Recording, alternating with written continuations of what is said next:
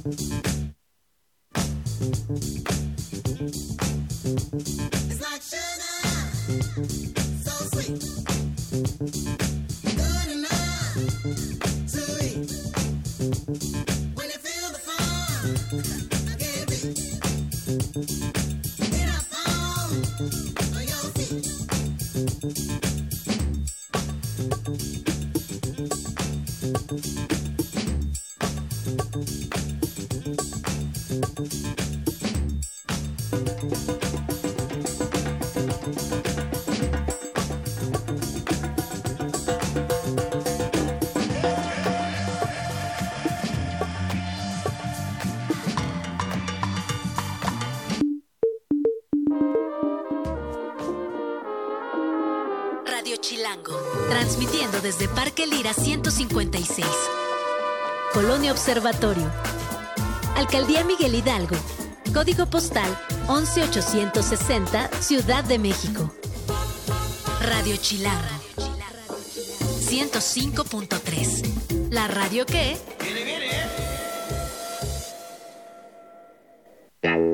Rolas tranqui, planes tranqui, pláticas tranqui. Vamos tranqui. Vamos tranqui. Conduce Gina Jaramillo. Solo por Radio Chilango 105.3. La radio que. Viene, viene. Comenzamos. Muy buenos días, bienvenidos a Vamos Tranqui. Son las 11 de la mañana con un minuto. Mi nombre es Gina Jaramillo y me da muchísimo gusto saludarles desde la cabina de Radio Chilango Estamos completamente en vivo en el 105.3 de su FM y les recuerdo que también nos pueden acompañar desde eh, la vía digital en todas nuestras redes sociales, arroba Jaramillo, arroba Radio Chilango, en Instagram, en TikTok, en YouTube, donde quiera que eh, quieran, ahí estamos, así que no hay pretextos, cuéntenme cómo va su día, qué rola quieren escuchar y mientras tanto les voy contando lo que sucederá el día de hoy aquí en Vamos Tranqui. ¿Qué pasa con las relaciones con la familia? También hay que saber terminarlas. Para esto tenemos entrevista con Jaime Gama, quien también es conocido como Gotitas de Poliamor. Recuerden que no porque sean parte de nuestra familia tienen que ser vínculos obligados, así que hoy nos darán algunas claves. Uno, para identificar los vínculos tóxicos o los vínculos que van degradándose. Y número dos, algunas herramientas emocionales para poder terminar de la mejor manera posible. También hablaremos acerca de las nominaciones para los premios Oscar que salieron el día de hoy con mi queridísima Diana Su. Ella es nuestra especialista en cine, colaboradora de Vamos Tranqui y nos trae toda, toda la información al respecto. También tenemos una invitadaza de honor aquí en la cabina. Eh, desde Argentina tenemos entrevista con Gabriela Cabezón Cámara, quien está de visita aquí en la Ciudad de México para presentar su más reciente novela, Las Niñas del Naranjel. Ella es una escritora argentina muy importante, multipremiada, con un discurso que no solo tiene que ver con lo feminista, sino también con la forma de cómo consumimos actualmente el medio ambiente. Es también una de sus principales causas, así que estén pendientes porque esta entrevista va a estar muy buena. También hablaremos con Camila de Michelis acerca de 48 eh, Film Project en su décima edición. Esto sucederá pronto aquí en la Ciudad de México. Y para cerrar, en Ciudad Líquida, Nación de Vinos con Pedro Reyes, que como saben, el vino está tomando mucho protagonismo en las mesas de, de la Ciudad de México. Y el vino también es un producto que cada vez se posiciona como algo más grande, una industria más importante y de esto estaremos hablando con Pedro Reyes. Si les parece bien, vamos a escuchar la primera rola del día. Esto es Los esclavos de Ramona y Little Jesus. Vamos tranqui. Estás escuchando Vamos tranqui con Gina Jaramillo. Son las 11 con 6 minutos y rápidamente les quiero contar que el fin de semana eh, finalmente vi Saltburn, esta película que pues estaba como en muchas conversaciones, la gente por un lado la aclamaba, pero por otro lado también la criticaba, como todas las películas que se vuelven fenómenos rápidamente. Entonces dije, bueno, pues si está cautivando a tantas personas, voy a ver de qué se trata. ¿Y qué creen? Que no me gustó. De entrada, eh, bueno, visualmente es muy bonita, estéticamente eh, tiene algo que es muy atractivo, que son estos claroscuros que parecieran pinturas de Caravaggio, que constantemente tiene acentos con colores estridentes. Los personajes también son un cúmulo de emociones, eh, sujetos a, las emociones naturales de su edad. Todos los protagonistas atraviesan la edad universitaria, estudian en Oxford, sabiéndose que es una de las universidades más caras del mundo. Entonces, dicho esto, eh, hablamos de personajes cuyas familias son casi ilustres, son personajes que rozan con la realeza en Inglaterra y obviamente todos sus usos y costumbres van vinculados a estos excesos, a la opulencia, a tradiciones milenarias, pero también hay una cosa muy grotesca detrás del comportamiento que tiene que ver un poco con el racismo, con la, eh, con la constante eh, postulación de la riqueza como la mejor salida para ser buenas personas. Eh, dicho esto, me gustaría entrar ahora sí en tema. Yo pensaba, por todo lo que había leído, que me iba a fascinar, porque parecía que tocaba muchos temas contemporáneos que eran increíbles. Yo por ahí en alguna, en algún, en alguna nota leía que hay en las escenas más candentes un momento donde eh, tienen un encuentro sexual y, la chava le dice, oye, no, pero es que yo estoy en mis días, quizás no es el mejor momento para, para tener este encuentro. Y él le responde, no, yo soy un vampiro, ¿no? Como un poco desmitificando eh, las relaciones sexuales durante el periodo de la menstruación. Pero eh, dicho esto, ya viendo la película y todo lo que sucede, la neta se queda corta, a mi parecer.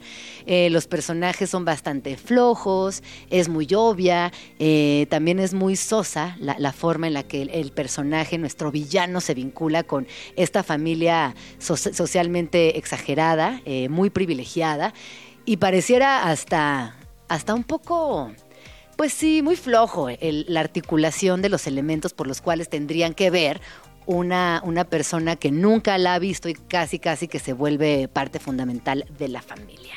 No se las recomiendo, a mí no me gustó, pero entiendo que a muchas personas les fascine. Eh, Jacob Elordi está guapísimo, obviamente, se ve este, extraordinario las dos horas de la película, este, es como la figura de la década.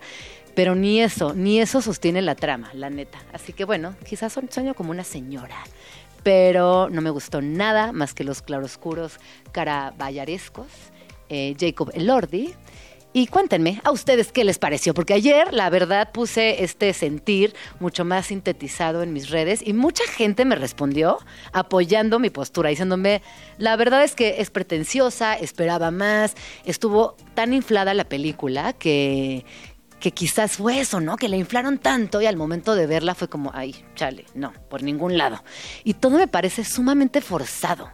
Eh, la persona que quiere pertenecer a una clase social que es inalcanzable y entonces como se da cuenta que es muy inteligente, trama algo siniestro para finalmente pertenecer, cuando creo que en los últimos 10 años justamente el discurso global es, oye, sé lo que, lo, o sea, sé cómo eres, no, no tienes por qué pertenecer a algo que te hace sentir incómodo, en fin, creo que ahí tiene varios asuntos que contradicen mucho, sobre todo a una generación que ha pulsado, que ha peleado, que ha activado por, em, por no hacer de la diferencia algo malo, y esta película todo el tiempo hace de la diferencia algo extraño, algo penoso, algo complejo.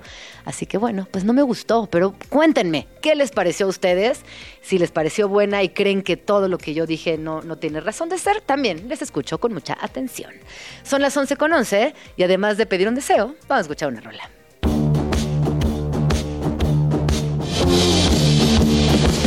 Escríbenos en Twitter o Twitter o X o X o como le quieras llamar arroba Jim Jaramillo y arroba chilango.com. Uso el hashtag Vamos tranqui. Son las 11 con 14 minutos y el día de ayer estaba leyendo una de tantas notas que me llama la atención que se siga eh, existiendo, replicando y, sobre todo que es una situación que que ya no debería de pasar en pleno 2024 y después de tantas eh, llamadas al activismo, a la conversación, pero que sigue sucediendo. Resulta que en una tienda departamental el día de ayer no dejaron ingresar a una mamá que llevaba a su bebé en el rebozo, argumentando que eh, pues básicamente iba alimentándolo, que le estaba dando de amamantar y que eso era no solamente grotesco, sino también irrespetuoso, y no la dejaron entrar. Yo no sé qué piensen ustedes, pero a mí me parece que a estas alturas eh, no tendríamos por qué pues ¿por qué ni siquiera cuestionarlo? ¿Por qué eh, no dejar pasar a una mujer? Y además con violencia, se ve en el video como entre varios policías le empiezan a sacar del, del, local adentro de una plaza y otras personas se acercan y como que tratan de impedir esta violencia física. Imagínense a la chava con el bebé, este, dándole de comer, eh, exponiéndola de una manera pues a mí me parece hasta grotesca. Y aquí la pregunta es, ¿por qué la sociedad sigue sexualizando eh, el, busto, las chichis, las tetas, como quieran llamarle, pero, eh, y además se escandaliza? O sea, ¿por qué sexualizamos de una manera tan exagerada eh, los pechos de una mujer y nos escandalizamos ante una madre que amamanta? Me parece como muy dual esta idea de querer ver, todo el tiempo en revistas, en medios de comunicación, hasta en la vida cotidiana, a mujeres que tengan unos pechos preciosos, pero cuando vemos a una mujer utilizándolos para su, eh, eh, como diríamos, su misión primaria, nos escandalizamos. Entonces, bueno, les quiero leer algo que escribió Esther Vivas al respecto, que me parece muy interesante, y dice, si el pecho de las mujeres como objeto sexual es un gran negocio, el pecho lactante es su antítesis. La lactancia materna permite la autonomía de la mujer al margen de los intereses de las multinacionales agroalimentarias. En la cultura occidental moderna, los senos femeninos, como fuente de placer masculino, fueron ganando terreno en detrimento de sus capacidades lactantes. Y luego con esto eh, va avanzando sobre la idea. La industria de la moda, la comunicación y la belleza han contribuido a destacar los pechos de las mujeres como símbolo sexual. Si no cumplen esta función, no pueden ser mostrados en público. La madre que da de mamar es percibida, por el contrario, como un ser desexualizado. Los pechos lactantes son interpretados como la máxima expresión del sacrificio humano. Reivindicar amamantar con placer ofende e incomoda, porque aúna dos facetas de la mujer que son consideradas antagónicas, la maternal y la sexual. Si das de mamar en público, algunos lo consideran una obscenidad. He ahí la doble moral de una sociedad que cosifica el cuerpo de las mujeres mientras se escandaliza cuando una mamá da el pecho a plena luz del día. Nuestros pechos lactantes molestan porque desafían el mandato patriarcal, según el cual los senos femeninos sirven para dar placer a un hombre. Nuestras tetas lactantes, en cambio, alimentan criaturas como toda una reflexión que está muy fuerte. Por favor, vean el video. Yo, la verdad, ni siquiera me atrevo a repostearlo, ver a esa madre joven en esta situación pública, en una plaza llena de gente, obstruyéndole el paso, la forma en la que, uno, ni siquiera consideran cómo se siente el bebé. El bebé además empieza a llorar y, y es como toda una situación de estrés que las autoridades manejaron de una manera pésima. Y les comparto esta reflexión porque sí me parece muy importante que a partir de ahora, cuando veamos una mamá en público amamantar, no pensemos en que si está siendo eh, descuidada, si está siendo provocativa, únicamente está dando de comer. Bájenle a todas sus ideas patriarcales hipersexualizadas que atraviesen en ese momento por su cerebrito, por favor, y seamos muchísimo más empáticos con las maternidades. Vamos a una rola cuando son las 11 con 18 minutos. No estoy viendo cuál es, pero volvemos.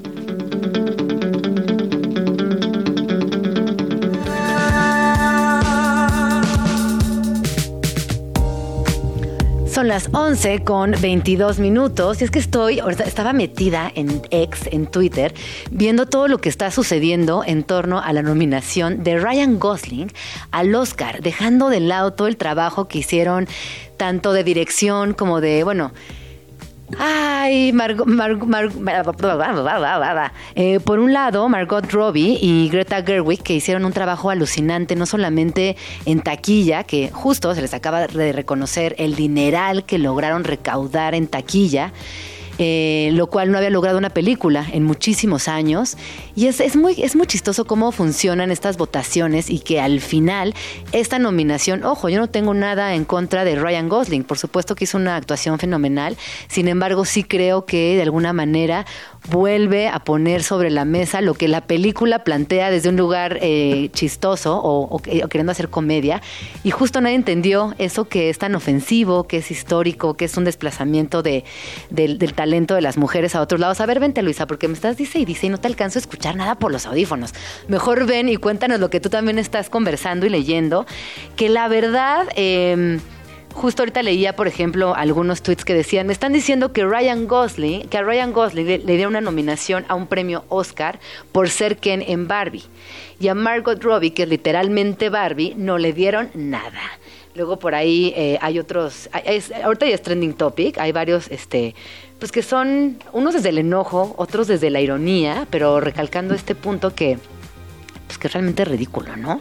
Hola, Luis, ¿cómo estás?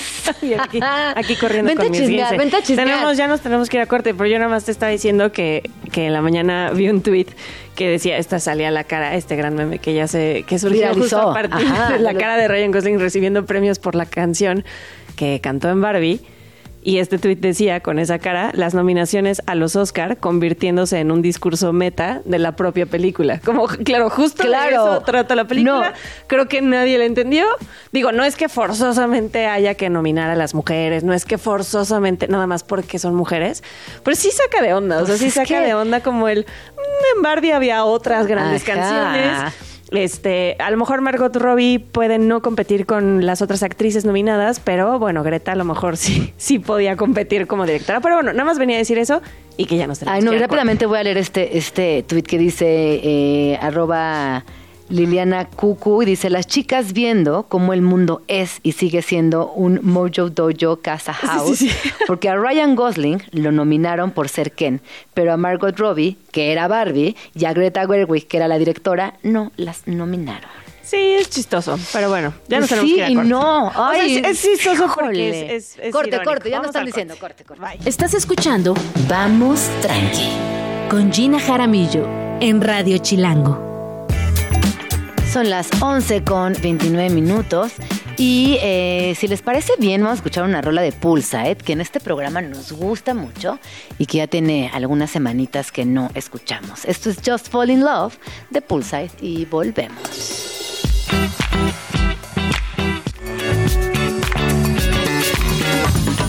Agenda Chilango. En Vamos Tranqui, siempre hay plan. La segunda mano y el upcycling no se pueden perder el primer trueque de ropa organizado por No Seas Waste. La cita es este sábado 27 de enero en el Parque Alfonso Esparza Otero. Lo único que debes hacer es llevar máximo 10 prendas que tengas en perfecto estado para poder intercambiarlas con las demás personas que van. Lleva tus mejores outfits para intercambiar y divertirte. Agenda Chilango. Para los fans de los museos, el Museo Nacional de Arte trae la exhibición Petrona Viera, una creación sin fin, donde podrán apreciar el trabajo de esta artista uruguaya. Dentro de la exposición se integrarán conferencistas y conversatorios con especialistas que abordarán a Petrona Viera a través de la vanguardia latinoamericana, la perspectiva de género y la inclusión. La expo estará disponible hasta el 28 de abril, de martes a domingo, de 10 de la mañana a 6 de la tarde. Recuerda que los domingos la entrada es libre. Agenda Chilango. Para los amantes del arte y la historia cultural, llega al Museo de Arte Moderno Toda Sangre llega a su lugar de quietud donde se rinde homenaje a Carlos Ashida. Disfruta de esta colección que te va a adentrar en el contexto del arte de los 90 y que refleja un momento crucial de transformación en los discursos artísticos y en el mercado del arte. El costo de la entrada es de 85 pesos por persona. Agenda Chilango. ¿Buscas plan tranqui e interesante? El Centro de Cultura Digital presenta Fugas Mediales, una exposición en la que la tecnología interviene para crear discursos políticos y sociales. Esta experiencia estará disponible para el público hasta el 28 de enero y la entrada es gratuita. Presentado por Agenda Chilango, los mejores planes de la ciudad en un solo lugar. Para más información, visita chilango.com diagonal agenda. 11 con 35 minutos. Oye, qué planazo los de la agenda chilango, ¿eh? La verdad, ese de Carlos Ashida me llamó mucho la atención, así que ya les estaré contando porque obviamente voy a ir.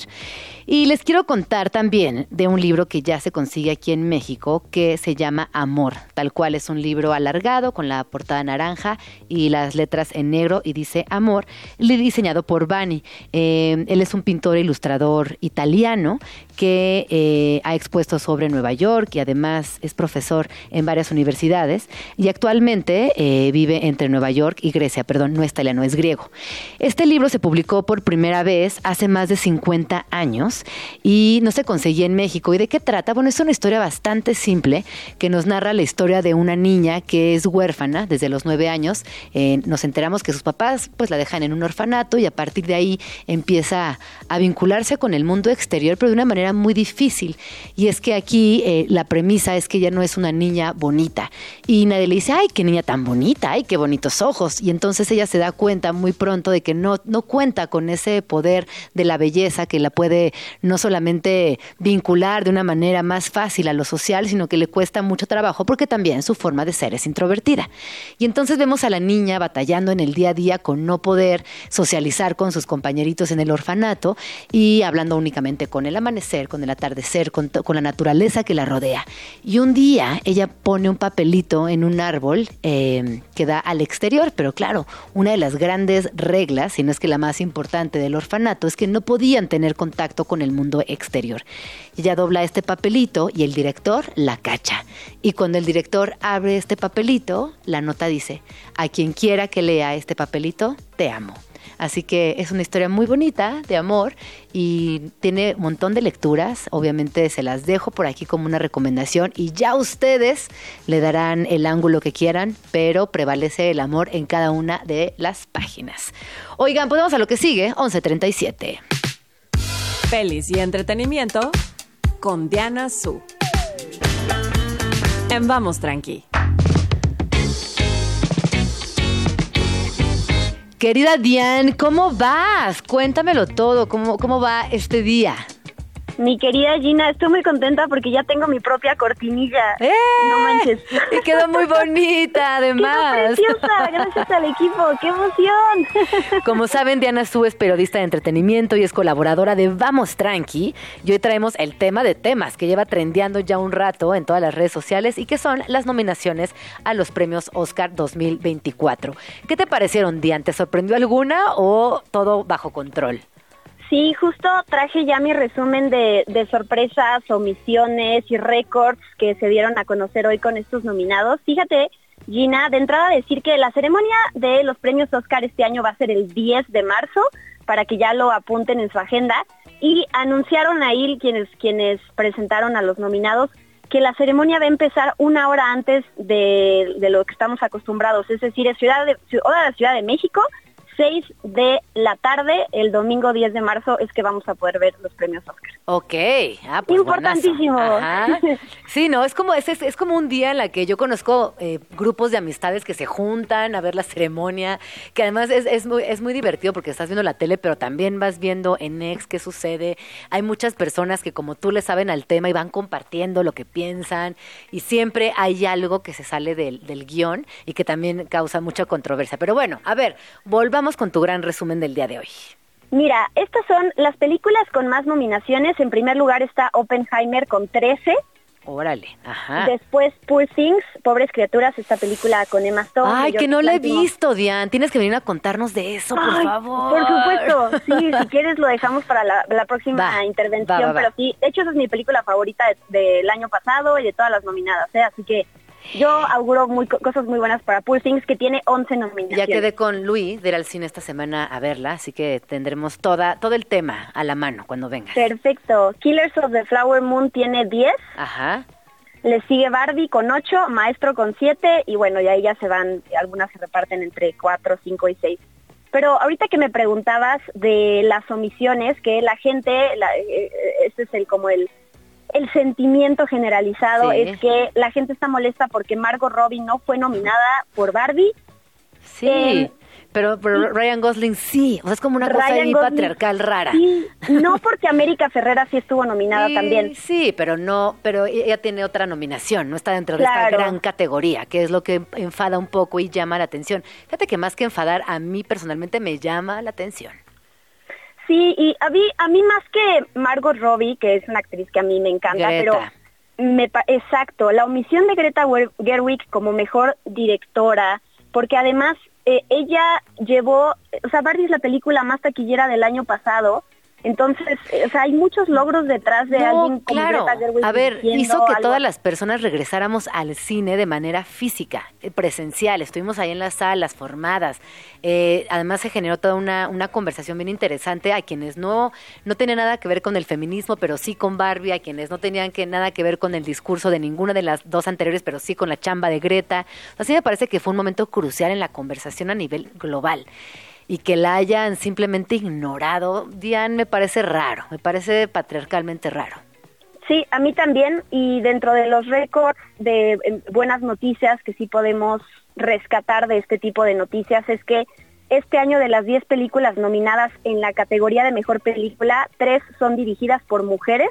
Y eso es un récord porque, bueno, que son Barbie, que son Anatomía de una caída, y Past Lives, que es de Celine Song, que es una directora este, surcoreana canadiense porque es la primera vez que sucede. Solo cuatro años antes han tenido dos películas nominadas por mujeres en esta categoría, lo cual, digo, es de celebrarse, pero también a mí cuando saltan estos datos, pues me da mucha tristeza, ¿no? Pero bueno, por lo menos está habiendo cambios. Oye, ¿y no será que también, y esto ya es una interpretación que estoy pensando ahorita de último momento, que eh, las personas que están detrás de estas votaciones quizás consideran que Barbie es una película demasiado pop, que no entra dentro de una categoría tan seria como para estar nominada? ¿Puede ir por ahí la situación? Pues mira, es que cuando te pones a ver otro tipo de películas que están ahí nominadas, por ejemplo, Poor Things, Pobres Criaturas, que es una es una película, digo, adelantando que el estreno oficial ya esta semana en cines, es una película de monstruos, es una película coming of age, es una película feminista también, entonces siento que más bien hay un tema ahí con, con, con Barbie quizás en lugar de querer generalizar el, el, cómo justificar en eso, ¿no? Otro dato aquí importantísimo de de, de toda la, lo que contribuye Greta Gerwig es con esta nominación de Barbie a Mejor Película, ella es la primera mujer directora que tiene tres películas que están nominadas al Oscar en la mejor, a Mejor Película, que fue Mujercitas, que fue Lady Bird y ahora Barbie. Entonces, sí, definitivamente Greta Gerwig eh, estuvo terrible que no figurara. Sí, claro. Y además inesperado. Yo creo que de las cosas más inesperadas pues es esta, esta noticia. Pues ni hablar, ya veremos cómo se va desarrollando también a lo largo de los días esta conversación que ahorita está muy acalorada en las redes sociales y que sin duda tendrá repercusiones durante la ceremonia. Verás, te acordarás de mí. ¿Qué más, Diane? ¿Qué más, Diane? Pues mira, yo yo me puse triste por Totem porque era nuestra representante de México que Ajá, o sea, estuvo todavía ahí haciendo la luchita eh, cuando fueron acortando las, las, pues estas listas de quienes quedan nominadas o no a mejor película internacional y tristemente ya no llegó a, pues ahora sí a estar nominada de forma oficial, pero bueno, pues por lo menos ahí hizo su luchita. A mí una que me emociona mucho, por si la gente no lo ha visto, es La Sociedad de la Nieve, esta película española de J. Bayona que está en Netflix y que es una verdadera joya. ¿A quién vamos tranqui? Nos encantó. Ya la comentamos eh, en cabina y fuera de la misma y la neta es un peliculón. Si no la han visto, acérquense a verla antes de la ceremonia de los Oscars porque sí vale mucho la pena. La forma en que está narrada, eh, los personajes, obviamente la foto fija, todo es una, es una película que es, es muy linda a pesar de lo terrorífica que puede llegar a ser.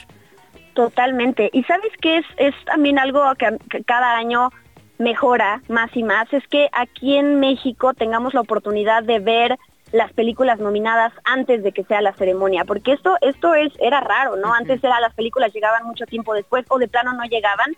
Aquí en los invito a que a que se metan a mis redes sociales en guion bajo de Anazú porque yo subí una lista de dónde pueden ver cada una de las películas nominadas. Este, están en plataformas eh, de streaming, en digitales y están eh, algunas en cines y ahí puse las fechas de estreno de cuando van a estrenar. Solo hay una que es American Fiction, que todavía nadie, es una película de MGM, todavía no se sabe, seguramente alguien la va a traer o alguna plataforma de streaming, pero bueno, qué padre que ahora está esta carrera de aquí hasta el 10 de, 10 de marzo de poder ya no hay excusa para ver estas películas. es cuestión de administrar muy bien nuestros tiempos, bien ver quién tiene qué plataforma y eh, reunirnos para ver las películas. Si tenemos todas las plataformas, pues aprovechar y fabuloso verlas en casa. Eh, y esto que dices, ¿no? Como poder entrarle a la conversación ya con conocimiento de causa. Ya la vi, sí me gustó, no me gustó, pienso esto, pienso el otro y acompañarlas en todo este proceso. Tenemos muchos días para hacerlo, así que pues increíble. Oye, ¿tu favorita para mejor película cuál crees? ¿O cuál dirías que es? O, sea, mi siempre está esta diferencia, ¿no? La que yo quisiera que ganara o la que yo creo que va a ganar dependiendo de cómo piensan los académicos. Yo quisiera que ganara Poor Things, pero yo creo que va a ganar Oppenheimer. sí, sí totalmente. Se va a llevar todas las, todos los aplausos, todas, todas las, eh, todas las estatuillas, estatuillas, ¿no? Se le dice, ¿no? Estatuillas. y creo que esto todavía confirma un poco más este sesgo patriarcal, ¿no? Oppenheimer, obviamente, es que esto tiene todo para alimentar a los señores que toman decisiones importantes y les encanta. y pues sí, esa va a ser la película. Estoy 100% de acuerdo contigo. Y ojalá, ¿sabes qué? Eh, que Killian Murphy me encantaría que se llevara el Oscar porque es un actor que además ha mm. trabajado mucho con Christopher Nolan y que merece eh, más reconocimiento para que le lleguen papeles todavía más, o sea, bueno, Oppenheimer ya fue como lo más grande de su carrera, además en la tele de Peaky Blinders, pero... Peaky Blinders, ¿no? También, desde ahí ya venía con mucha fuerza. Sí, ojalá. Me encantaría que él se llevara eh, eh, el Oscar a Mejor sí, Actor. Además tiene una personalidad ¿eh? muy... A mí él me cae muy bien. Lo, poco que lo veo en redes, porque además es como discurridizo, ¿no? En, el, sentido público. Me cae muy bien, se me hace un gran actor. cuando lo veo entrando a escena, inunda por completo la pantalla, tiene una mirada muy particular. Tiene incluso una, un, un gesto que es muy único y además es un gran actor. Así que yo también coincido contigo. Ojalá que se la lleve. Otra sorpresa eh, es Godzilla Minus One, esta película live action que estrenó hace poquito en cines, que sigue en cines para que la vayan a ver, que tiene una nominación a, mejores efectos visuales. Ah, esa no eh, la vi, Diane. No, no, sabes qué buena está. esa también es súper recomendada. Y además son de esas películas que se cuelan dentro de, pues estas, al final son estas producciones hollywoodenses, ¿no? Por eso llama la atención también una película como Anatomía de una caída que, ok, ganó el Festival de Cannes y entonces ahí atrae ese impulso, pero bueno, al final es una película francesa o la película de Past Lives que te digo de esta directora surcoreano-canadiense, que pues que tengan esta presencia como Parasite en su momento que se ganó el Oscar y que nos dejó a todos callados, afortunadamente, porque no pensé que iba a suceder que una película con subtítulos allá. Ajá, exacto. No, pero es que esa película es fabulosa, ¿no? Es, es, más allá de las palabras, justamente tiene eso que es, es, te cautiva desde muchos lugares, te incomoda también, te pone en perspectiva respecto a ciertas situaciones cotidianas que claro que, que, forman parte de, la, de, la, cotidianidad y sobre todo de la forma de pensar de la sociedad contemporánea. En fin, un temazo ese.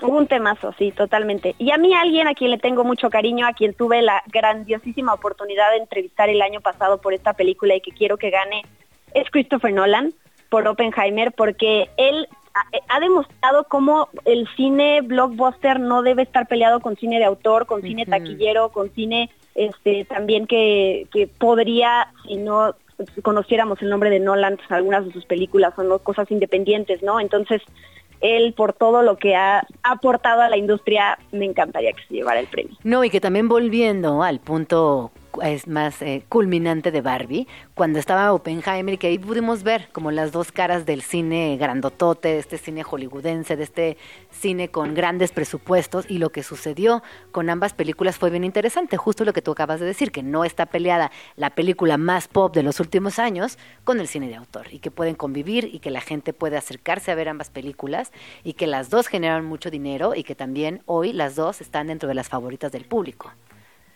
Totalmente. Y por, por último, si tengo chance de recomendar una película que también tiene varias nominaciones, que viene desde el Reino Unido, eh, que estrena eh, en febrero también dentro de poco, y es Zona de Interés, de Zone of Interest, una película súper dura porque se trata de una familia que está viviendo una vida de ensueño, ve su casa toda llena de flores, la alegría, y de repente te vas dando cuenta que atrásito de su casa está el campo de concentración de Auschwitz.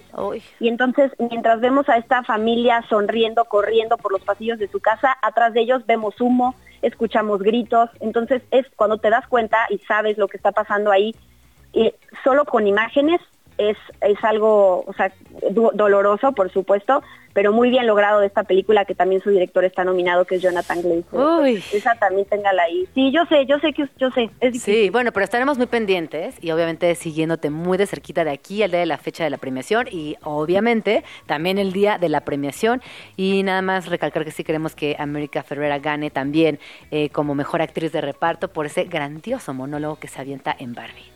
Sí, totalmente. Gracias por ese monólogo, América Ferrera. Bueno, y los guionistas, ¿verdad? Greta y Noah Baumbach.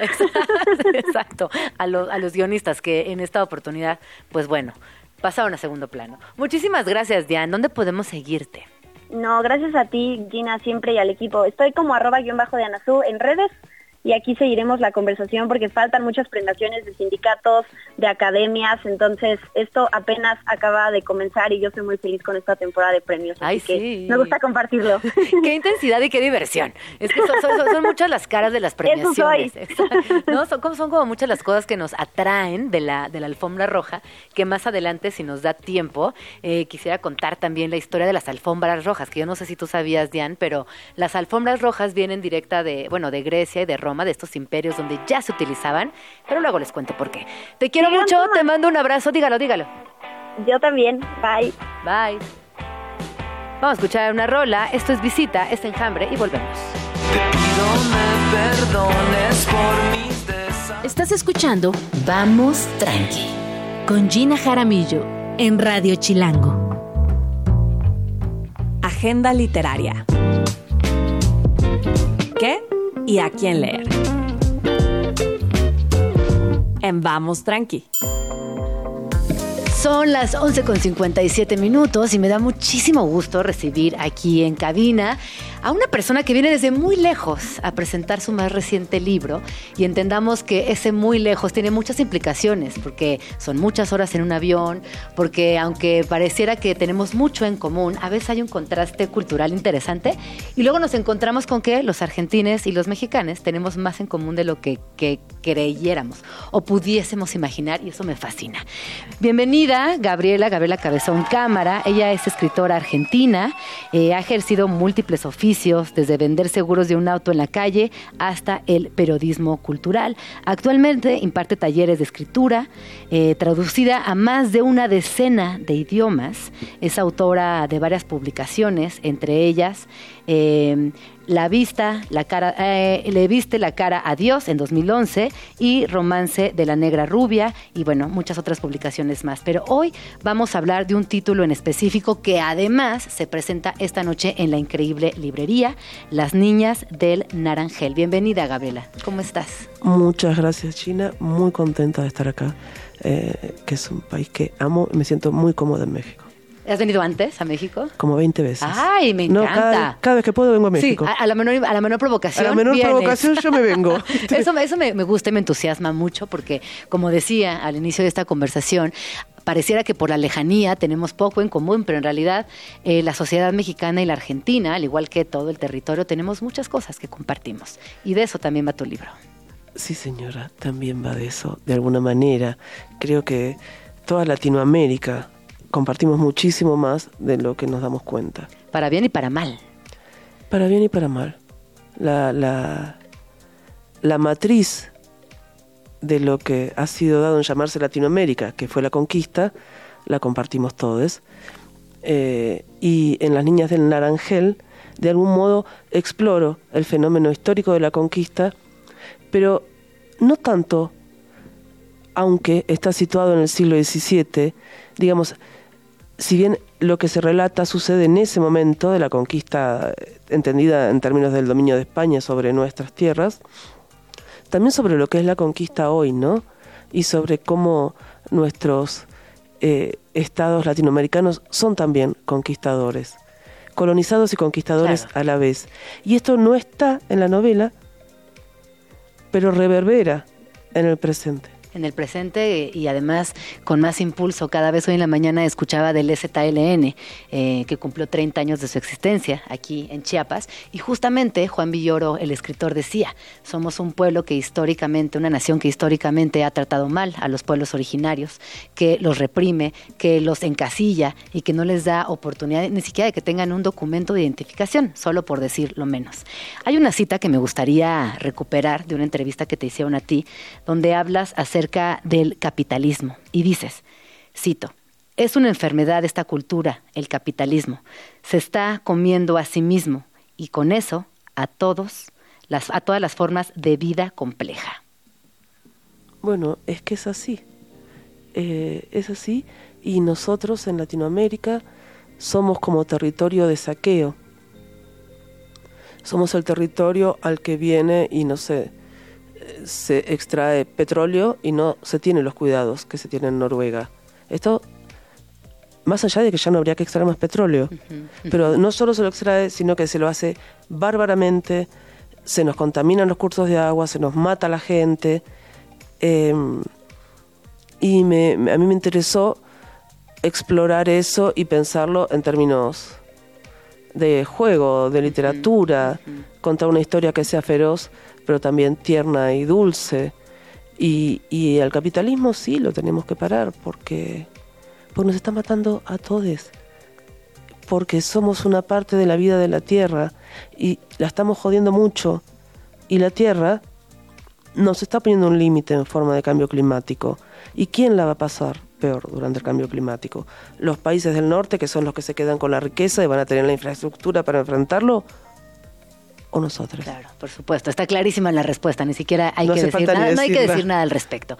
Oye, eh, me gustaría que habláramos de Antonio, de este personaje que además eh, tiene muchas formas de cautivar. Uno es la migración, otra es su identidad sexogenérica, otra es también su vínculo con, con el clero. ¿Cómo, ¿Cómo podrías definir a este personaje tan potente?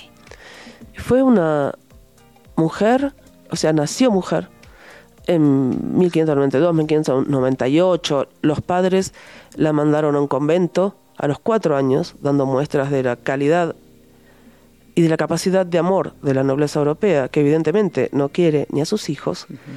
Em, y a los 15 se escapó. Se escapó, agarró unas monedas, aguja, hilo, supongo que tijera, eso no lo dice, pero infiero. Se fue a un bosque, estuvo tres días, tres noches, como haciéndose un traje de varón. Salió, yo imagino que construyó a su propio ser varón caminando recto, mirando de frente y dando pasos largos, y esa construcción fue lo suficientemente verosímil y eficaz como para que todo el mundo le creyera. Claro. Así que evidentemente se hizo varón. Anduvo por España dando una vuelta, vino a América, y acá tuvo un montón de peripecias que incluyen muchos crímenes, incluso el tal vez más imperdonable, que es haber participado de la conquista de la Araucanía, o sea, haber intentado el genocidio del pueblo mapuche, que sigue resistiendo hoy a los estados genocidas de mi país, la República Argentina y de Chile, eh, y un montón de peripecias más. En algún momento se sabe que eh, le confiesa a alguien, porque lo están por matar, le confiesa a un obispo cuando ya no puede salir, está a dos centímetros de la horca, que le confiesa su anatomía, le confiesa que tiene vagina.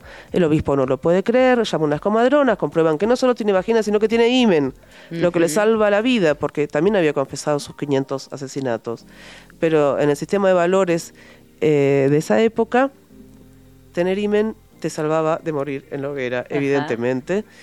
Eh, así que chicas ya saben, lo que pueden matar asesinas seriales sí, pero el himen se lo dejan puesto, ¿eh? no me decían atorrantas. Y em, y es un personaje como muy controversial, muy admirable por su determinación a vivir la vida que quería y vivirla. Termina con la aprobación del rey y del papa para su ser hombre.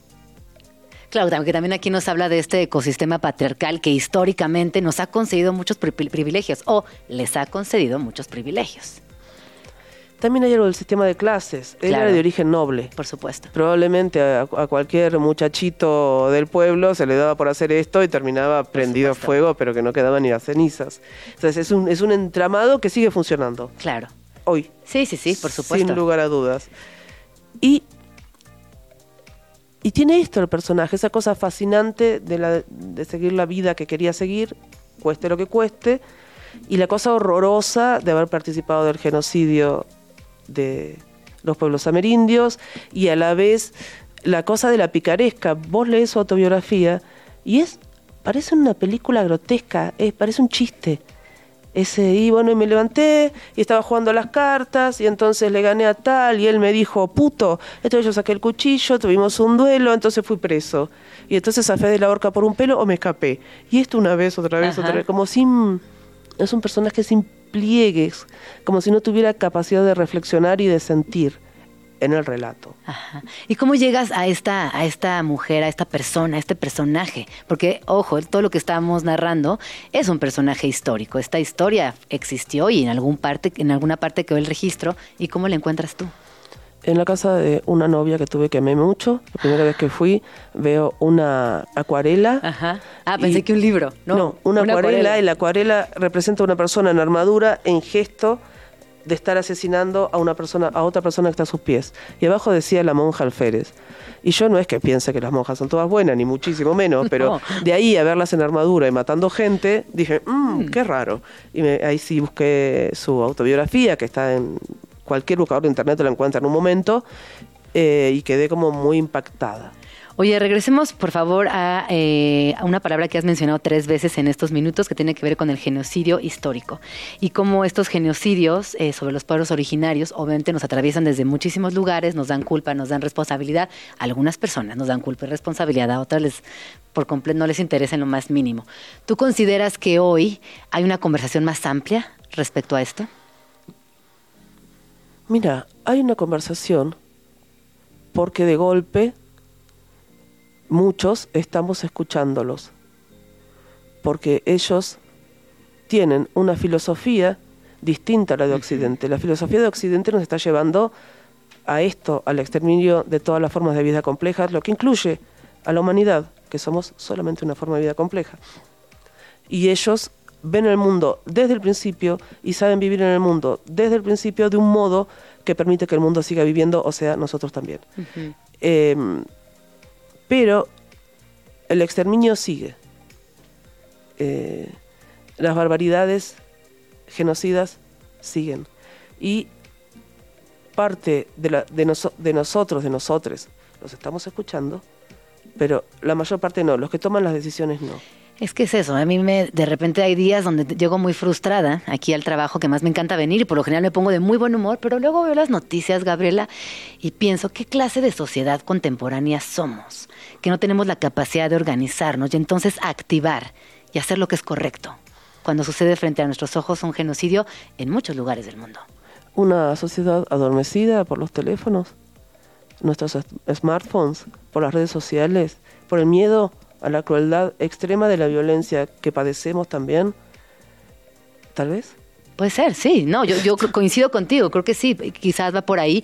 Eh, volviendo a los pueblos originarios, hay algo que, que, me transmite mucha emoción cuando te escucho hablar y es pensar que tienen la sabiduría, por ejemplo, al sembrar ellos piden permiso, aquí en México, en Chiapas, que es donde es mi familia, piden permiso para colocar una semilla dentro de la tierra y luego piden una disculpa, piden perdón por extraer ese fruto nuevo. Y bueno, es ese tipo de cultura la que necesitamos ahora, urgente para sobrevivir. Y por eso en la novela hay un diálogo entre Antonio y unas niñitas, porque por los motivos más equivocados, Antonio queda en la selva junto a unas niñitas, una perrita, dos monos y un caballo, y las niñas, que son guaraníes, con una ternura burlona, van deconstruyendo toda su forma de ver el mundo de occidental, que es una forma asesina Occidente mira de manera asesina a todo lo que no es el mismo. Y a veces incluso al mismo y hace unas cosas hermosas como la Primera y la Segunda Guerra Mundial y después no quiere decir que nosotros somos crueles o salvajes. Mirate al espejo, Occidente. Y eh, es esta, este diálogo con estas niñas, ese estar tranqui en una selva, ese sentirse parte de la vida de la tierra, que en la selva te das cuenta que sos una, no sos vos una vida, sos una manifestación de la vida del planeta Tierra, como todas las demás especies, como todo lo que vive en la Tierra. Eso a él lo va llevando a sufrir una transformación mucho más radical, mucho más radical que la primera que tuvo, que fue la de la sexogenérica. Es muy radical lo que le pasa. Digamos, él es aprehendido por nuestra tierra y por las culturas amerindias. Y ahorita en esta aprehensión, en esta también... Eh, yo pienso en una palabra que es como que te, se entrelaza, ¿no? Porque en realidad entiende, por, que sí conceptualiza que es parte de un todo, pero también aquí en mis notas me anoté eh, las tareas de cuidado y la maternidad, que son dos posturas políticas desde mi punto de vista que también atraviesan la historia. Sí, totalmente.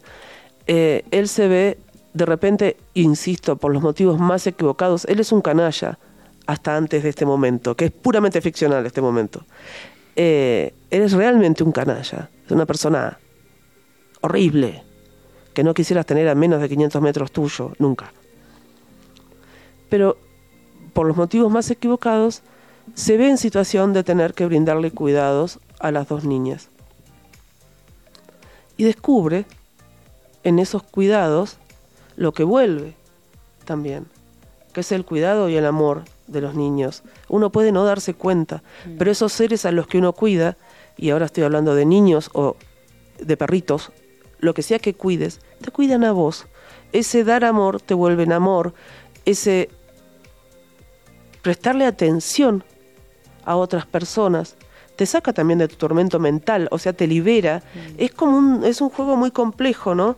Y también puede ser excesivo la demanda de cuidado si estás sola, a cargo de varios niños, es algo que hay que hacer como mínimo con una persona más. Yo creo que en comunidad aún sería mejor. Em, o sea, no es que no me doy cuenta de eso, pero lo que te vuelve, lo que te hace sentir tramada en la red, en la red tramado, tramado, tramade, en la red de la vida, lo que te hace entender qué es lo importante. ¿Qué es lo importante? Estar tramado en una red de amor, estar tramado una red de cuidados recíprocos, eh, estar eso, dándote cuenta de que sos parte de un tejido, no sos una cosa suelta en el mundo que hace que todo lo que logra lo logra solo por sus méritos, no, mi amor. No. Nunca es solo por tus méritos. Claro, es que es una sociedad que nos conduce continuamente a esa falta de idea de la individualidad como única salida hacia el éxito. Y también el éxito, hago comillas, porque también es muy occidental, es muy personal, es muy engañoso. Sí, es muy engañoso y, y cuando tenés eso que, que se denomina éxito, te das cuenta que... Se desvanece. aunque sea un poquito, no se desvanece, pero no quiere decir casi nada. Eh, y está bueno igual no tener que vivir mal. Claro, pero, pero no es casi nada y además ponele caso escritor AE. Eh, si vos pensás que escribís sola, solo, y que es todo mérito tuyo y no te das cuenta que es mérito de todo lo que leíste, de todo lo que te enseñaron, de las canciones que escuchas, de las películas que ves, de lo que charlas con tus amigos, amigas, mm. eh, hijes, hijas, vecines, amantes, y si vos no te das cuenta que lo que te atraviesa es el río de la lengua, que es de todos, y el imaginario, que es de todos, y que vos haces algo con eso, pero con algo que es de todos, estás re perdido. Ah, eh. Claro. Fuiste, perdiste sos un etarade. Despertate, muñeca, qué muñeco. qué lindo escucharte, porque bueno, además tú eres una escritora muy exitosa, volviendo a este término del éxito, si pusiéramos el éxito en términos occidentales, eh, contemporáneos, eh, no tan abstractos, tú eres una escritora sumamente exitosa, que hoy vienes a México a presentar tu libro, que has ganado muchos premios. ¿Qué consideras que ha cambiado en la literatura en Latinoamérica? Desde tu país, pero también pensando en todo nuestro territorio. Me parece que hay una emergencia de nuevas voces, o sea, nuevos grupos sociales están siendo publicados.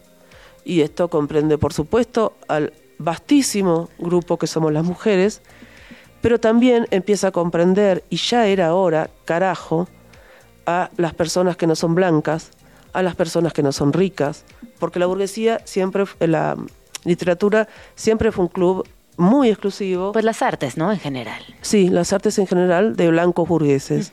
Bueno, ahora, no sé, yo, por ejemplo, provengo de una familia proletaria. Proletaria, proletaria, mis papás apenas terminaron séptimo grado. Eh, mi amiga Dolores Reyes tiene siete hijos y es maestra en el conurbano. Ustedes no saben, bueno, sí, por ahí alguien sabe lo que es el maestro en el conurbano. Son salarios miserables, te, tratás con cientos de niños en situaciones desesperadas. Es un trabajo muy duro. Y siete hijos, yo no sé cómo hizo Dolores para darles de comer. Están todos bien los pibes, todos sanitos, todos joya. Eh, hay en mi país escritores como César González, que es un chico que directamente nació y vivió su infancia en una villa miseria en condiciones muy, muy duras, de mucha pobreza, de marginalidad directamente, y acaba de publicar un libro que se llama El niño resentido, que no saben la maravilla que es. Bueno, antes esa, gente ni siquiera, sí, te va a encantar, esa gente ni siquiera accedía a la publicación. ¿Y qué, será? Eh, que atravesa por ahí la onda digital, que estamos en un, momento donde la conversación se amplió. O sea, honestamente, ¿qué pasó para que esto sucediera? Porque estoy contigo y lo veo, por ejemplo, Dolo, cuando viene a México en la Feria del Libro Internacional en Guadalajara, muchísima gente fuimos a verla, sus libros se convierten en series, lo mismo pasa con Selva Almada, bueno, hay que decir con Mariana Enríquez, o sea, hay una hay una situación bien interesante que desde México vemos pasando en Argentina y que nos impacta directamente, que es genial. Y que acá también pasa, ¿no? Ustedes tienen autoras enormes Está pasando, pero pasó poquitito después. Va, un poquitito después. te diría casi nada, pero poquitito después. Ustedes tienen unas autoras. No, alucinantes. Dios mío. eh, y... ¿Pero qué sería? Me parece que tal vez, eh, con esto que estábamos hablando, la historia única, contada desde una sola perspectiva, ¿no? El truco de, los poderosos siempre es contarte la historia desde la perspectiva de ellos y hacerte creer que eso es universal. Lo que les acomoda, lo que les conviene. Lo que les viene bien, lo que, lo que para ellos es lo importante. Su verdad. Incluso a veces eh, sin, ninguna mala intención, hablan desde, desde lo que ellos, desde su situación histórica, biográfica.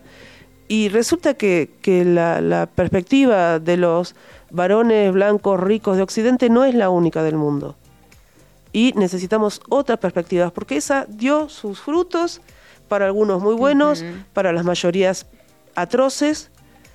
Eh, y ahora necesitamos otras perspectivas, porque existen, porque el mundo no es uno solo, porque hay tantos mundos como perspectivas, porque no nos creemos más el truco del poder, que es hacer creer, hacernos creer que la parte es el todo.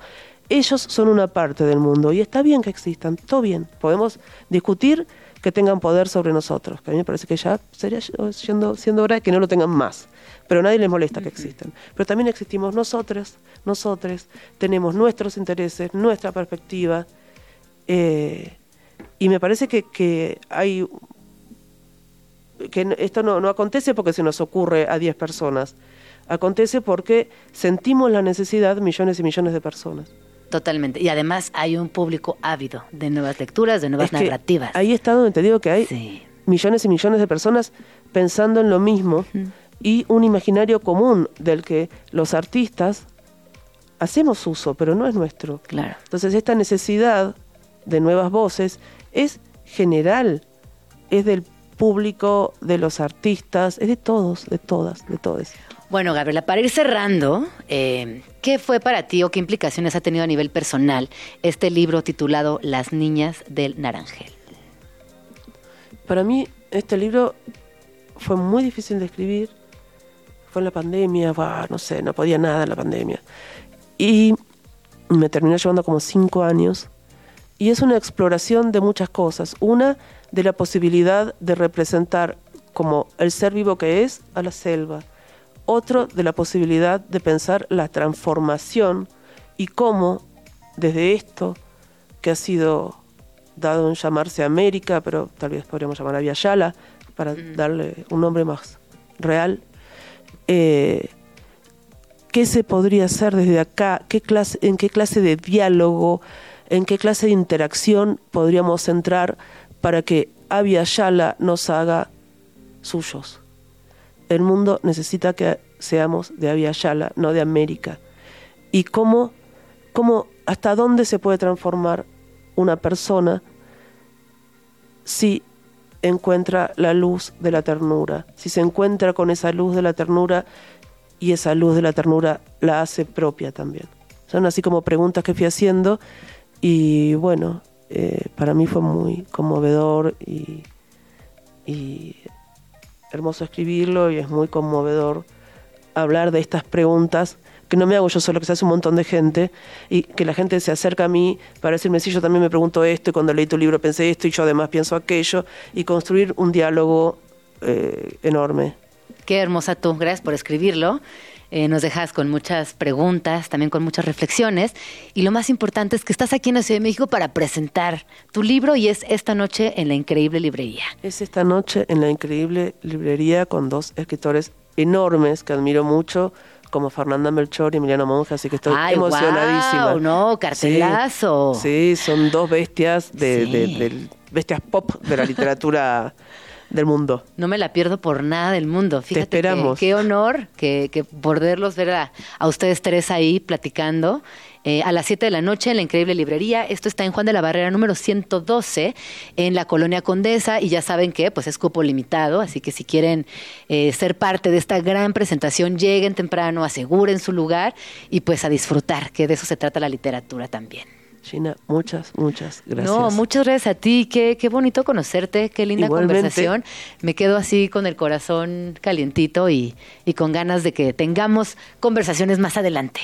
Vamos a tenerlas. Seguro que sí. ¿Estás en redes sociales, Gabriela? Sí, en Instagram, arroba cabezón cámara, en Twitter, arroba cabezón cámara pues ahí está. Síganla también para más noticias. Luego comparte también eh, algunas reflexiones bien interesantes. Esta conversión se quedó corta, pero corran a sus redes sociales y por supuesto busquen el libro Las Niñas del Arangel publicado por Penguin Random House y está en todas las librerías. Muchas gracias, Gabriela. Muchas gracias a vos. Vamos a una rola, Get Stupid, de Bullow y volvemos. Estás escuchando Vamos Tranqui con Gina Jaramillo en Radio Chilango. Agenda Cine.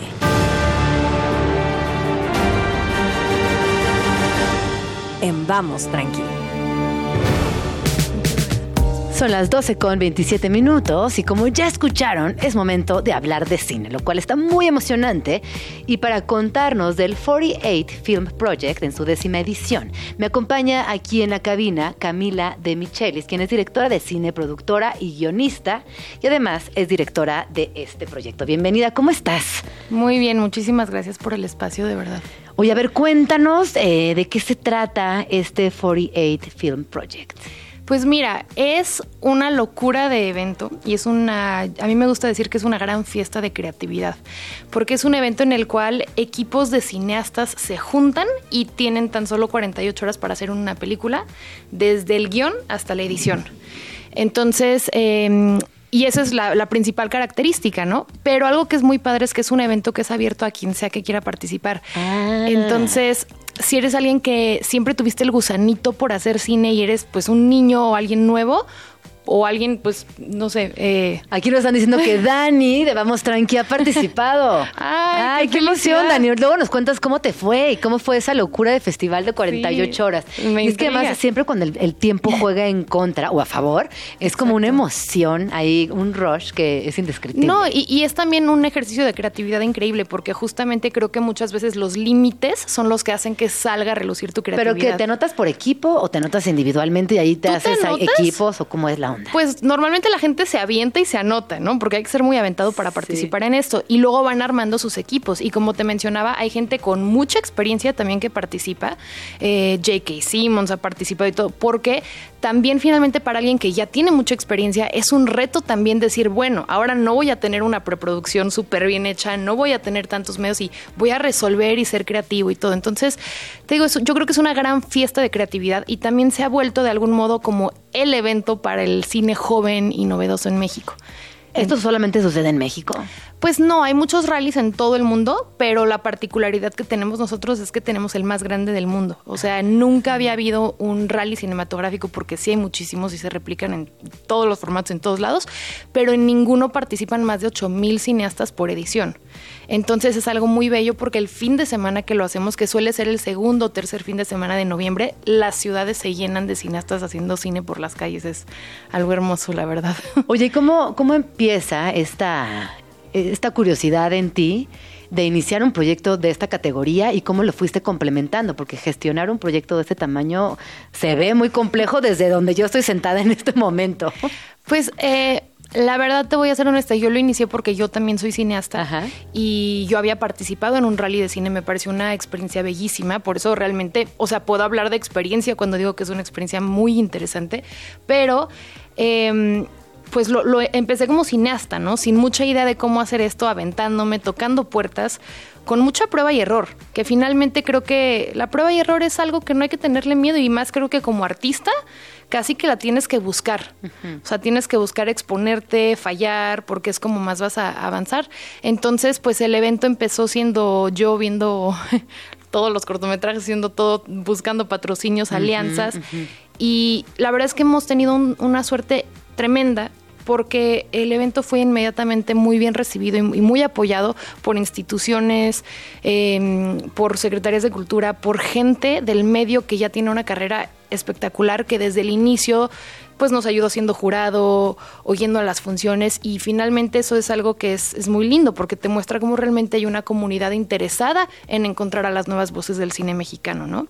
Hemos tenido a Marina de Tavira en pleno, cuando estaba así Roma y todo, Marina de Tavira nos apoyó, Jesús Ochoa, este año tenemos por ejemplo a Carlos Cuarón entre el jurado, Emiliano Zurita, Pedro de Tavira, Charlie Nelson, em, digo, hemos tenido realmente gente impresionante apoyándonos, Arcelia Ramírez, en fin, entonces...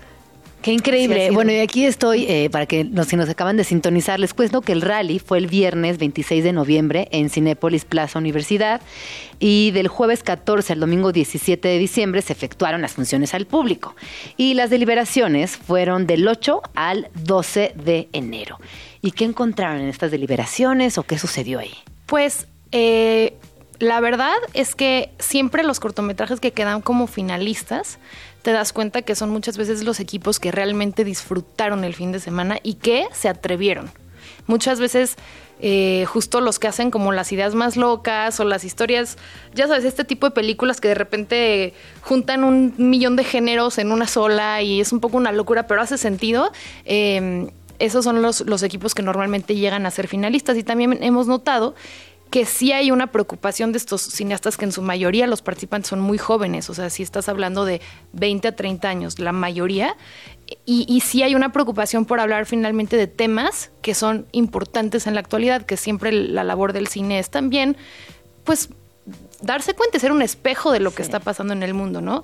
Entonces hemos tenido este año de finalistas cortometrajes que hablan de temas de, de falta de agua, que creo que es algo que todavía no se ve mucho en cine, pero deberíamos de estar no, Y que sobre todo las personas de la edad antes mencionada están activando casi completamente por el cambio climático y el agua es uno de los recursos vitales, lo sabemos, pero es una de las conversaciones más amplias, sobre todo en esa generación. Y, y, en México, ¿no? Porque también creo que tenemos te digo, no solo tocan temas muy, eh, muy actuales, pero también de repente creo que el hecho de tener poco tiempo hace que se quiten muchos filtros y que realmente tomen lo que hay alrededor. Claro, y resolver rápido desde la creatividad y de manera asertiva. Así es, así Qué divertido. Entonces, no, es, es, una, es un evento padrísimo y bueno, eh, este año ya estamos a punto de tener la premiación el 31 de enero pero en el mes de agosto abrimos la convocatoria para la onceava edición. Entonces, pues invito a aquellos que nos escuchan a que también nos busquen en nuestro sitio, en nuestras redes para estar atentos y que ojalá se avienten a... Y aquí habrá también sucediendo algo, ¿no? El martes 30 de enero y por ahí el 31, cuéntanos qué, qué va a pues, pasar. Pues, Mira, el 30 de enero tenemos un evento súper especial porque tenemos una función de homenaje a Carlos Cuarón, eh, Carlos Cuarón es finalmente uno de los cineastas más importantes de nuestro país. Eh, es alguien que ha hecho muchas de las películas que en nuestra historia nacional del cine han marcado el cine mexicano. Y bueno, vamos a proyectar en la Cineteca Nacional a las 8 de la noche solo con tu pareja, que pues es, o sea, es una comedia que aparte de ser incisiva e inteligente, es muy entretenida. Y nos dimos cuenta, hablando con Carlos, que muchas veces las nuevas generaciones de cineastas no habían tenido la oportunidad de verla, de en, verla. en pantalla grande. O incluso en, streamers o en, pues antes todavía podías ir fácilmente a rentar una película blockbuster y todo, ahora dependes más de lo que hay en streamers, entonces si no está disponible, pues... En plataformas no está. Exacto. Te invisibiliza un poco también. Pues hay mucha oferta. Pero bueno, creo que no hay que perder finalmente contacto con nuestros clásicos y esa película se ha vuelto un clásico y entonces vamos a proyectarla y vamos también a hacerle un homenaje por la trayectoria que ha tenido, que ha sido pues impresionante. Finalmente ha estado en, en Cannes, en Venecia, en los Oscars, bueno, el festival que tú quieras más importante ha estado ahí. Y, y bueno, también es una oportunidad finalmente de lograr algo que queremos hacer en el 48 horas, que es unir a estos veteranos del cine mexicano con las nuevas voces y como que un poco hacer un puente entre estos dos mundos que a veces no es tan fácil que tengan un pues un acercamiento. No, y sobre todo en disciplinas como el cine es básico entender lo que hubo antes para poder crear algo nuevo. No, e incluso la mentoría de, de gente que ya tiene esa trayectoria eh, para los más jóvenes y para los más jóvenes pues también como un poco provocar, inspirar, ¿no? Porque como bien dice Martin Scorsese, ¿no? El, el cine, el séptimo arte es un arte muy nuevo. Entonces realmente, si bien ya tiene un lenguaje cinematográfico, si bien ya tiene formas, es un, es un arte que todavía tiene todo por inventarse. Entonces, es padre que justo en este tipo de eventos ves cómo la gente se atreve a hacer cosas bien diferentes y, y e incluso yo invitaría a los que vayan a participar después o que hagan sus películas, sus cortos aparte de nuestro festival, pues saber de qué otras maneras podemos darle vuelta a cómo contamos eh, ¿no? cinematográficamente las cosas, porque realmente sí es cierto que, que creo que es un arte que está en plena evolución y que todavía le falta mucho por descubrir todo lo, que podemos hacer con él. Claro. Oye, y también eh, habrá algo el 31 de enero. La premiación. Exacto. Ese día... ¿Eso está abierto al público? No, porque, bueno, mm. eh, van los nominados y obviamente están muy emocionados, van, van nuestros, van algunos de los miembros del jurado, eh, van personalidades del cine como a premiar, ¿no? A entregar finalmente los, las preseas y todo a los nominados. Tenemos varias categorías, eh, no solo es mejor cortometraje, sino premiamos, en fin, actor, dirección, edición, música, etcétera, etcétera. Em, premiamos incluso unas categorías que tenemos especiales porque nosotros durante las 48 horas les damos también tres elementos que tienen que salir en su corto y un género impuesto. Y esto es para asegurarnos que realmente sí la creatividad pasa en esas 48 horas. Y bueno, supongo que allá que si participaron habrán ¿Cuáles son? ¿Cuáles son? Pues este año tuvimos eh, como personaje impuesto un nadador o una nadadora. Nadador. Ajá, un personaje que tenía que ser. Puede nadar en, un canal. Ahí sí lo que le decimos siempre a los a los o puedes nadar entre sé creativo. Pues pues si lo justificas así, ¿por qué no, no? O sea, justo es eso, es como cómo con estos elementos justo lanzas tu creatividad, ¿no?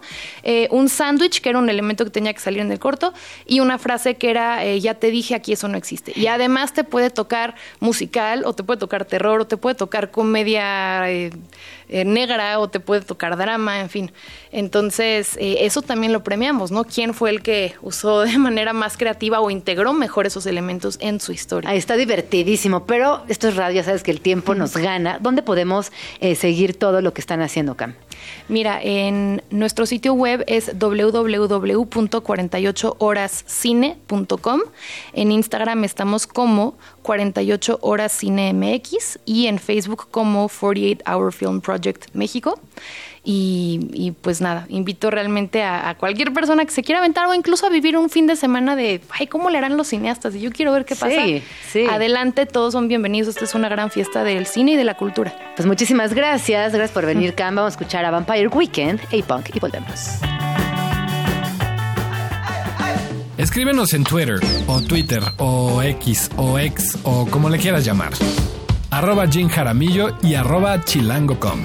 Uso el hashtag Vamos tranqui. Son las 12 con 41, hay que ser, hay, que ser. Vamos a hablar justo acerca de vinos, en el caso específico de un proyecto que sin duda es el evento de vino mexicano en gastronomía más importante de nuestro país y que tiene como objetivo acercar el vino a la gente en México y también fomentar la industria nacional. Para esto me acompaña el día de hoy Pedro Reyes, quien ya lo conocen, él es co-conductor del espacio dedicado a comida y bebida de Radio Chilango, Glotones, que si no, no lo he escuchado, es un programazo. Y vienes a hablarnos de Nación de Vinos. Bienvenido, Peter. ¿Cómo estás? Muy bien, gracias, Gina. Gracias por, por traerme aquí. Siempre se me olvida que tienes una vocesota y cuando empiezas a hablar, me, acuerdo. ¿Cómo vas? Muy bien, muy feliz de tenerte aquí, que nos cuentes de esta quinta edición. Sí, eh, este año se, se, lleva a cabo la quinta edición de Nación de Vinos. Es un evento, como tú dices, sobre vino, sobre vino mexicano. Eh, celebra su quinta edición en el Campo Marte los días 24 y 25 de enero, es decir, mañana y pasado mañana. Es un, abierto, es un evento eh, que funciona y se nutre gracias a los patrocinadores. Es un evento eh, que aún no está abierto al público. Estamos trabajando en ello. Es por invitación únicamente, pero lo que, lo que tiene o lo que intenta, lo que busca como objetivo eh, Nación de Vinos es precisamente, como dices, fomentar la conversación sobre el vino mexicano, hacer que la gente pruebe más vino que sepa lo bien que se están haciendo las cosas en las diferentes regiones vitivinícolas del país.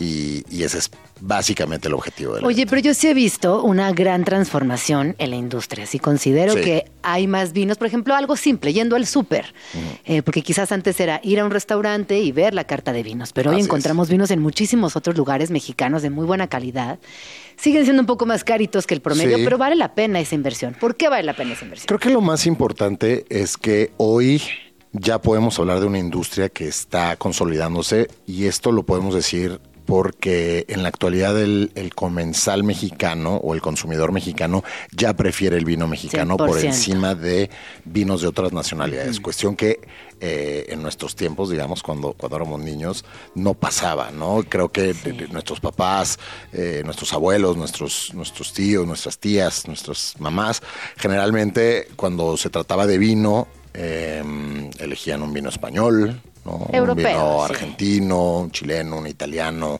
incluso alemanes y, austriacos, ¿no? Lo que fuera, pero México hasta el final de esa lista. Y la verdad es que creo que a pesar de que el vino en México se, se viene haciendo hace más de 400 años, creo que no existía ni esa industria ni esa comunicación.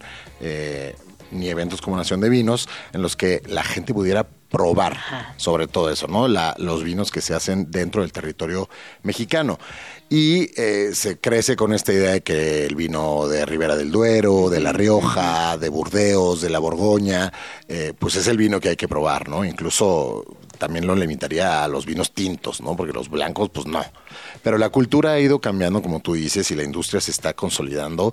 Y hoy la gente ya prueba eh, nuevas propuestas, nuevas etiquetas no solo estamos hablando de, Baja California, eso hay que decirlo, también nuevas regiones vitivinícolas se suman, Querétaro, San Luis Potosí, Hidalgo, Sonora, Chihuahua, eh, Coahuila, desde luego que, es una de las pioneras. Entonces, creo que eh, si bien el, vino mexicano no está en, en, una etapa full de madurez, sí está... En vías de... Sí, sí está viviendo como una postadolescencia en la que ya se está encontrando a sí mismo ya está eh, afianzando su relación con el comensal y además también ya estamos hablando de nuevas generaciones de productores de vino, ¿no? Mujeres y hombres que, que ya experimentan con, con, diferentes uvas, con diferentes procesos. Entonces, la verdad es que la escena se está poniendo interesante. Está muy interesante. Y si tuvieras que recomendar eh, algunas, algunas uvas mexicanas, algún vino mexicano, ¿en, dónde dirías, en qué categoría de vinos estamos fuertes como mexicanos? Pues mira, desde luego que Baja California tiene una, una industria sólida de, diferentes eh, uvas, etiquetas, bodegas. A mí me gusta mucho lo que hace La Lomita, La Carrodilla, Bruma. Eh, también está Mogorbadán, eh, Viñas de Garza. Creo que hay varias bodegas que vienen haciendo cosas interesantes en los últimos años. Pero también, por ejemplo, en Querétaro encontramos muy buenos espumosos, ¿no? Está, bueno, la Casa Freixenet, de, que tiene años. Vinos Barrigones, que están haciendo una propuesta de vinos naturales eh, hermosa, que está muy bien hecha. ¿Te gustan los vinos naturales? Me gustan los vinos naturales. Eh, es importante, creo que se está polarizando la opinión sobre los vinos naturales. Es que a veces son medio funky, ¿no? Es que tienden a ser funky. También hay muchos vinos naturales que se hacen como en una, eh, digamos, una forma muy clásica. Hay vinos históricos que son naturales y no lo sabemos. Ah. Yo creo que lo, lo, lo más importante sobre los vinos naturales es que la gente no se escude o no escude los defectos de, la, de la producción del vino en que son vinos naturales No, es que, ah, no, es que, es que este, este, es, vino natural. Entonces, por eso te sabe así. No, eh, creo que hay una corriente de vinos naturales en donde hay etiquetas más juguetonas, colores que no hemos visto antes, sabores más funky, como tú dices. Eh, pero hay cosas muy bien hechas también, ¿no? Entonces yo, yo creo que yo soy de la idea de que el vino natural, como cualquier otro vino, antes que todo tiene que estar bien hecho. Exacto. ¿No? Para, para que no sea no nomás. Es que hasta me dan ganas de entrar al vino natural con tu descripción, sabiendo que lo he hecho y que no he tenido tan buenas experiencias. Pero sabes que después de esta plática lo voy a reconsiderar. Es que hay de todo. Y fíjate que también el vino natural nos puede venir muy bien a por ejemplo, a comer en México tanto la, cocina mexicana como el clima de México, ¿no? Por ejemplo, hay vinos naturales que son más fresquecitos, ¿no? Y que de pronto dices, a ver, esto pues puede ser como una agüita de Jamaica. Pues sí, ¿sabes? O sea, no hay que pelearse pensando de que el vino nos tiene que saber a esa mermelada de uva que se tomaba nuestro abuelo. Tal vez hay nuevas propuestas de vino en el que son más ligeritas y que si te pones a pensar, pues qué rico le vienen a un cevichito, por ejemplo, ¿no? O a un viernesito a las 2 de la tarde donde no necesariamente quieres un vino súper robusto, con un montón de cuerpo, eh, clásico y caro, sino lo que te vas a comer es un aguachilito, un vino naranja, por, ahí.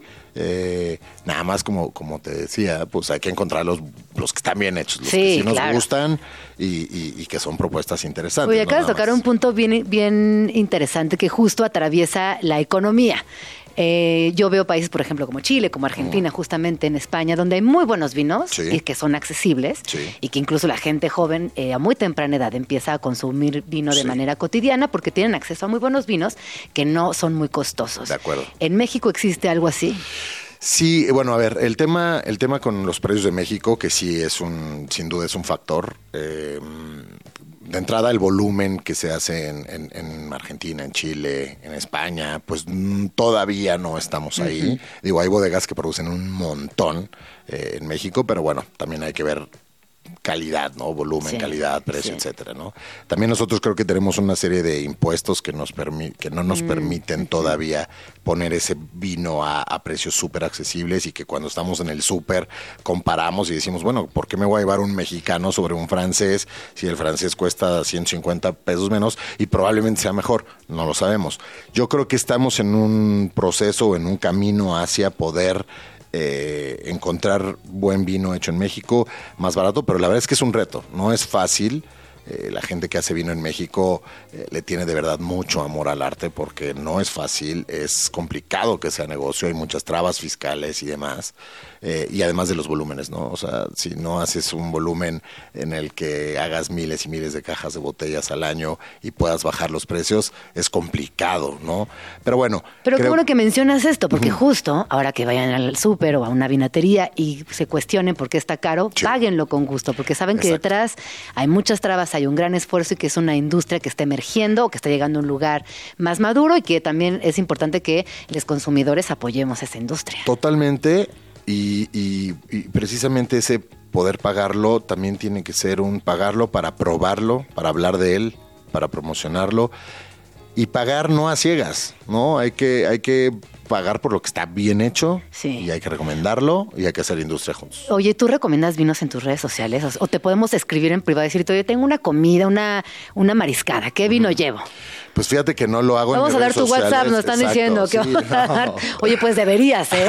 Está buenísimo. Yo te escribiría todo el tiempo. no, no, a ver, sí, desde luego, no, lo hago en redes sociales, pero si me escriben en y te Instagram, una pues sugerencia. oye, ¿qué, me compro para este, como tú dices, esta comidita que voy a hacer? Pues bueno, ahí echamos una, una recomendación. Igual me, me, gusta probar de todo, no, no, no me considero un experto ni, ni creo serlo. Eh, pero me gusta probar, me gusta hablar de vino, me gusta que, que, la gente pruebe también nuevas cosas, que se anime, que se atreva. Y si es mexicano, pues mejor. Sí, además es fascinante la historia del vino. Cuando piensas en en la historia del arte, por ejemplo, que tiene tantas representaciones, que ha atravesado tantas culturas, que nos ha acompañado prácticamente desde que tenemos uso de razón. Es muy interesante, incluso, ¿no? Hasta, hasta en el tema religioso, cómo tiene una presencia importante.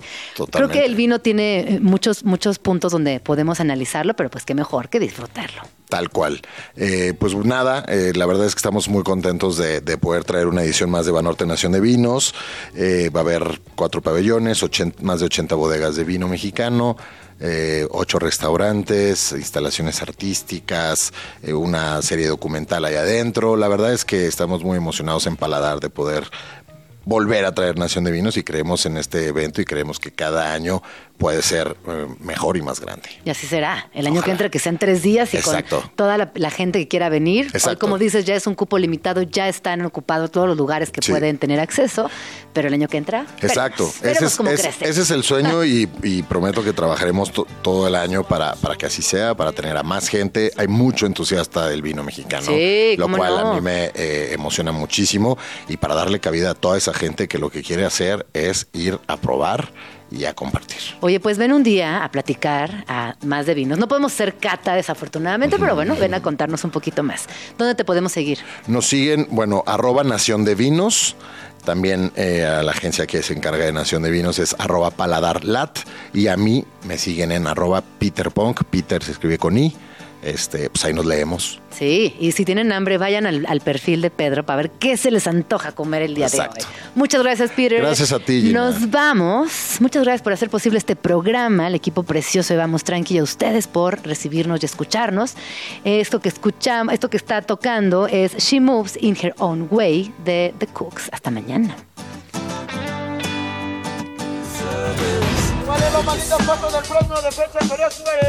Esto fue Vamos Tranqui con Gina Jaramillo. Escúchanos de lunes a viernes de 11 de la mañana a 1 de la tarde. Solo por Radio Chilango 105.3. La radio que... Viene, viene.